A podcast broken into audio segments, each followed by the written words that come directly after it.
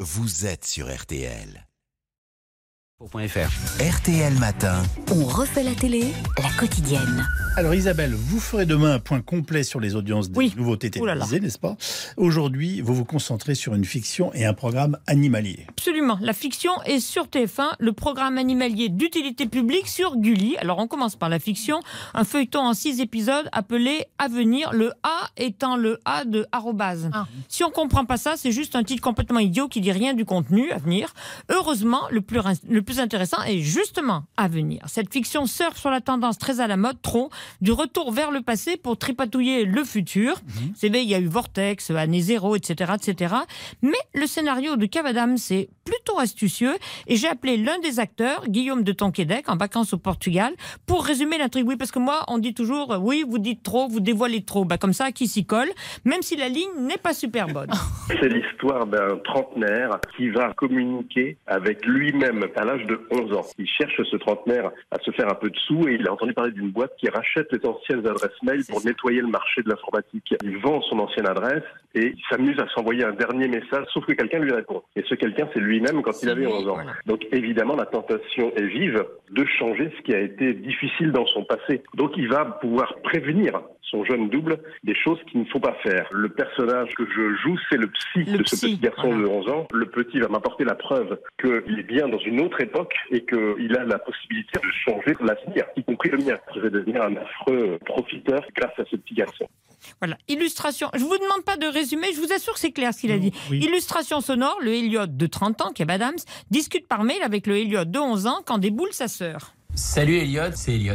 Est-ce qu'on peut se parler, enfin se mailer Tu fais quoi là Bah, Je parle avec euh, Elliot, tu sais, le gamin de 11 ans dont je t'ai parlé. Mais t'es malade, hein Ses parents ils vont appeler les flics. Ce qui est malade, c'est ça, regarde. Tu peux me redire ton nom de famille, s'il te plaît Ouais, Martin.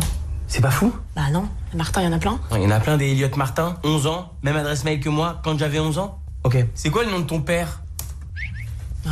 Et celui de ta mère Non mais sans déconner, t'en connais beaucoup des Sophia Martin Ouais, j'en connais une qui habite pas très loin d'ici et que son fils va jamais voir. Voilà, et toc. Avec Eric Elsmo- Elmosnino, Natacha Lindinger et donc Guillaume de, Conté, de Tonquédec qui a tout de suite craqué pour le scénario.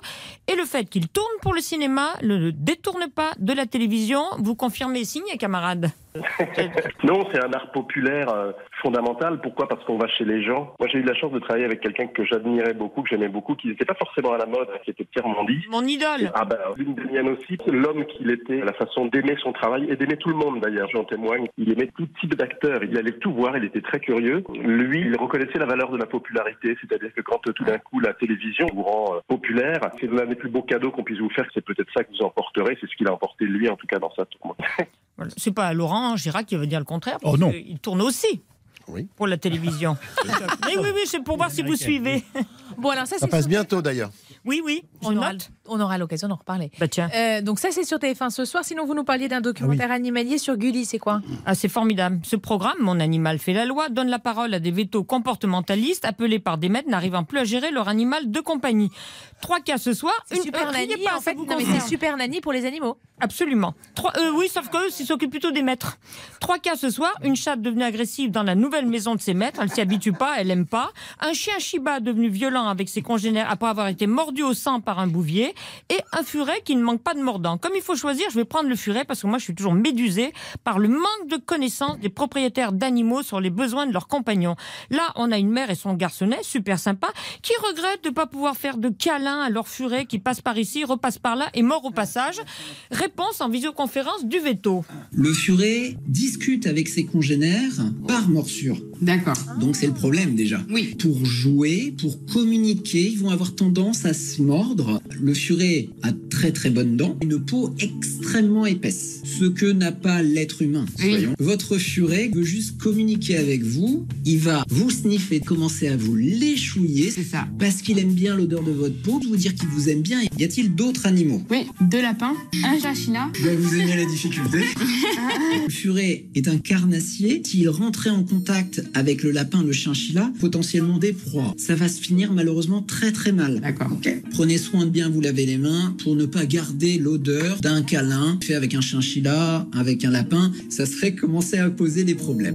Bah oui, parce qu'avoir un lapin en cage à côté d'un furet, c'est comme lui fournir un garde-manger, quoi. C'est un peu idiot. Hmm. Donc voilà. Il n'est pas, j'ai rien fait. C'est sûr. Mais moi, j'adore les furets. hein. J'adore les furets. Il faut juste savoir quels sont les besoins d'un furet et les. Voilà. les Chacun à sa inconvénients. place et les furets sont bien Mais gardés. l'émission est formidable et comme en plus c'est sur Gulli, Ah bah c'est oui. pour les enfants et leurs parents, c'est parfait. Et c'est encore les vacances pour euh, deux Oui, zones. Une absolument. zone. Une Une seule- zone, pardon. enfin, euh, Une zone, une zone, une zone. Bah, ça tombe bien, je vais vous parler gigot, moi. Enfin, épaule plutôt. Pour être tout à Épaule, fait épaule, épaule. prêt. Épaule, allez, dites-nous tout, cher Cyril. Ah, on va se faire plaisir pour euh, Laurent et pour vous, Yves. Ah, Une oui. belle épaule d'agneau Délicieux. que l'on fait cuire au four. Voilà, on, on l'achète chez le boucher, on la désosse. Et alors ensuite, moi ce que j'aime, c'est la parfumer au rasé lanout, cette épice marocaine. On la frotte à l'ail. Non, on ne fait pas au curry ce matin. On frotte à l'ail, on frotte euh, avec cette épice, on mélange de l'huile d'olive, on met des morceaux de citron.